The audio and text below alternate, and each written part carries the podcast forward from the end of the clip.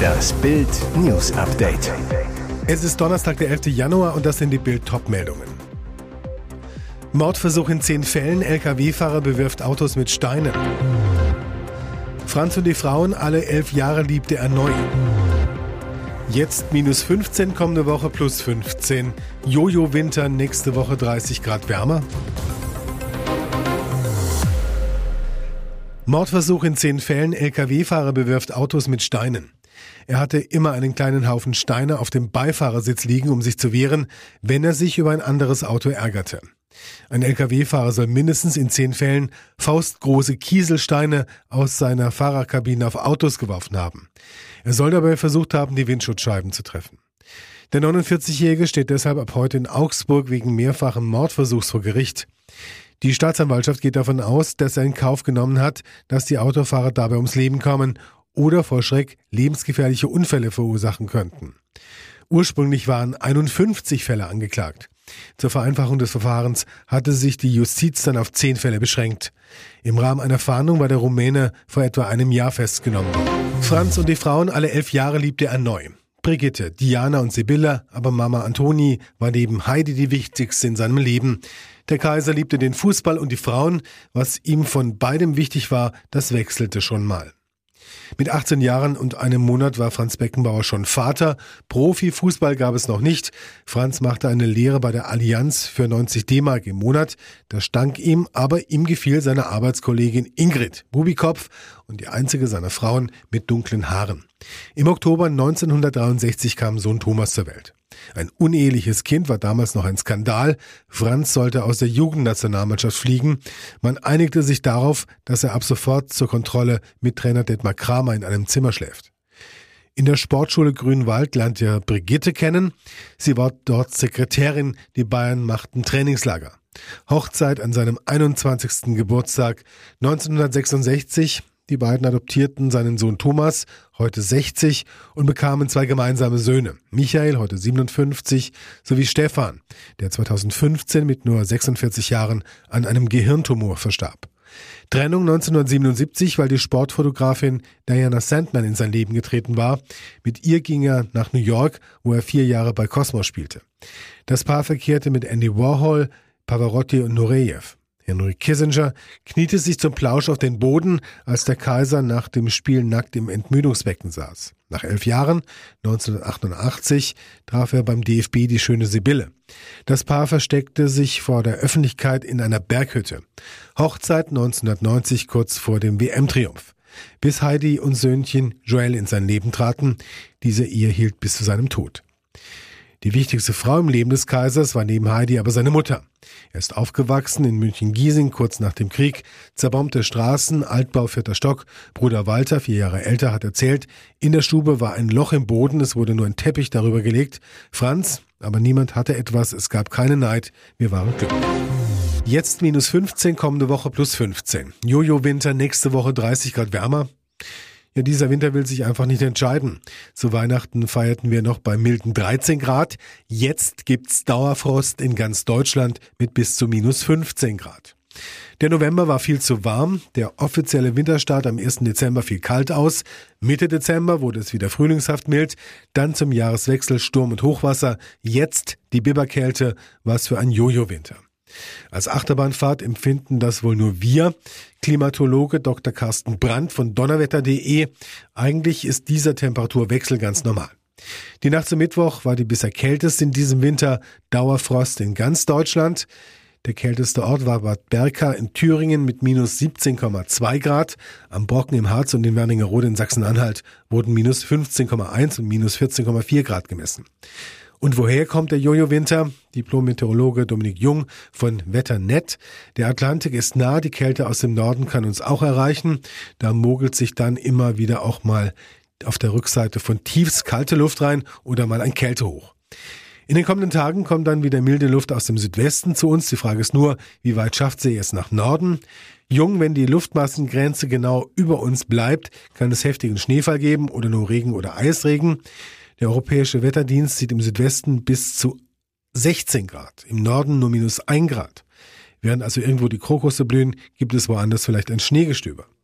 Wetterexperte Brandt, kommende Woche wird es sehr spannend, denn der Übergang von kalt zu warm ist nie reibungslos.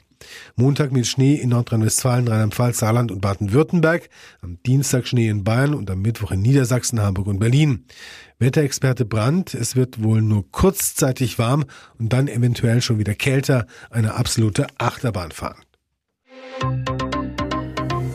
Und jetzt weitere wichtige Meldungen des Tages vom Bild Newsdesk. Traumstart mit Weltrekordkulisse. Unsere Handballer fegen zum EM-Auftakt die Schweiz mit 27 zu 14 aus der Halle. Gänsehaut pur mit mehr als 53.000 Zuschauern, die in Düsseldorf für eine neue historische Bestmarke sorgen. Der alte Weltrekord lag bei 44.200 Fans. Wolf, Wahnsinn, Weltrekord. Turm in der Schlacht ist Torwartriese Andreas Wolf.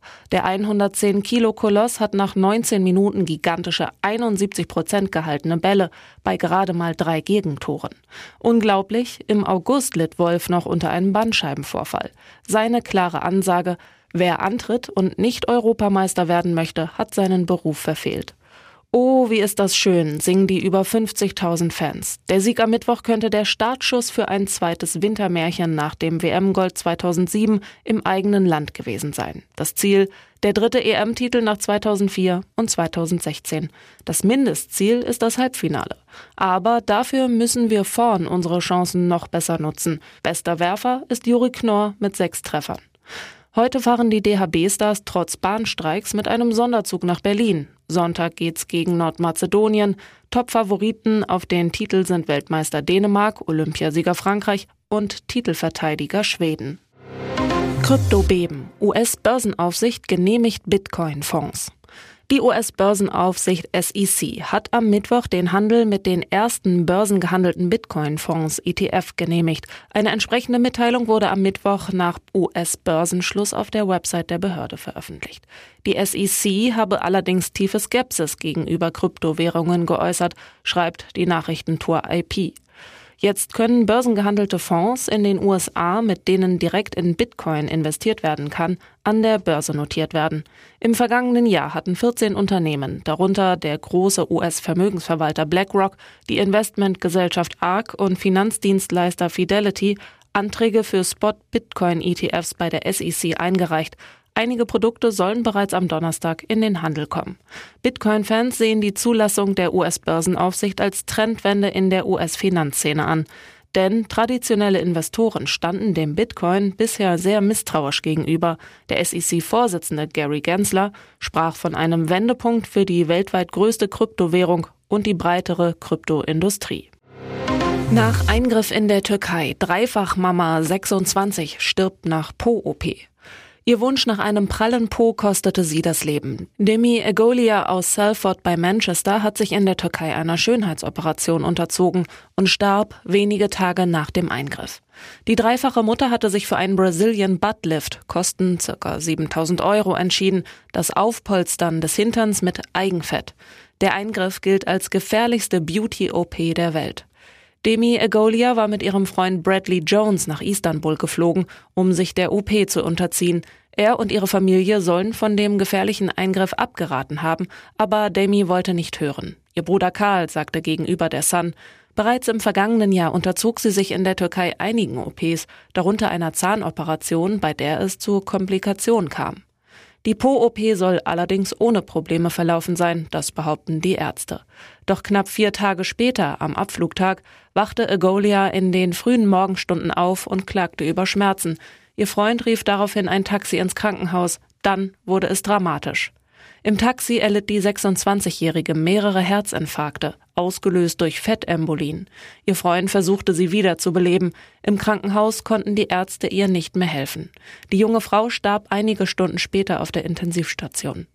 Demi Egolia hinterlässt drei Kinder. Ihr sieben Monate alter Sohn und die beiden anderen Kids waren in England geblieben, während ihre Mutter sich in der Türkei operieren ließ. Umweltdesaster in Spanien. An den Stränden in Galicien und Asturien wurden Unmengen an kleinen Plastikkügelchen angeschwemmt, die ein Frachtschiff vor wenigen Wochen verloren hatte. Die weißen Minikugeln, sogenannte Pellets, sind fast so groß wie Linsen und dienen zur Herstellung von Plastikteilen. Im Dezember hatte ein Frachter bei heftigem Seegang mehrere Container im Atlantik verloren, in denen unter anderem etwa 25 Tonnen der Kügelchen transportiert wurden. Die Pellets waren in Plastiksäcke verpackt, die im Meer aufgerissen sind. Die Strömung spülte sie an die Strände Nordspaniens. Die Behörden hoffen, weitere Plastiksäcke rechtzeitig aus dem Meer zu fischen, bevor sie kaputt gehen. 200 Helfer sammeln die Plastikkügelchen seit Tagen in mühsamer Handarbeit ein, wollen die Strände mit Besen, Rechen, Schaufeln und Sieben säubern. Weitere 300 Personen sollen noch dazukommen. Die Reederei Mask bestätigte, dass das gecharterte Schiff Tokunau am 8. Dezember auf dem Weg nach Rotterdam sechs Container vor der galizischen Küste verloren habe. Die Schiffseigentümer hätten bereits Spezialfirmen damit beauftragt, beim Entfernen der Pellets zu helfen. Wie es zu dem Containerverlust kam, werde noch untersucht. Umweltschützer warnten vor der Gefahr, dass das Plastik in die Nahrungskette gelangen kann, wenn es mit der Zeit zu Mikroplastik zerfällt und von Pflanzen und Tieren aufgenommen wird. Die Fischergenossenschaften bereiten sich darauf vor, Monate oder Jahre lang Pellets in den Fanggebieten zu finden.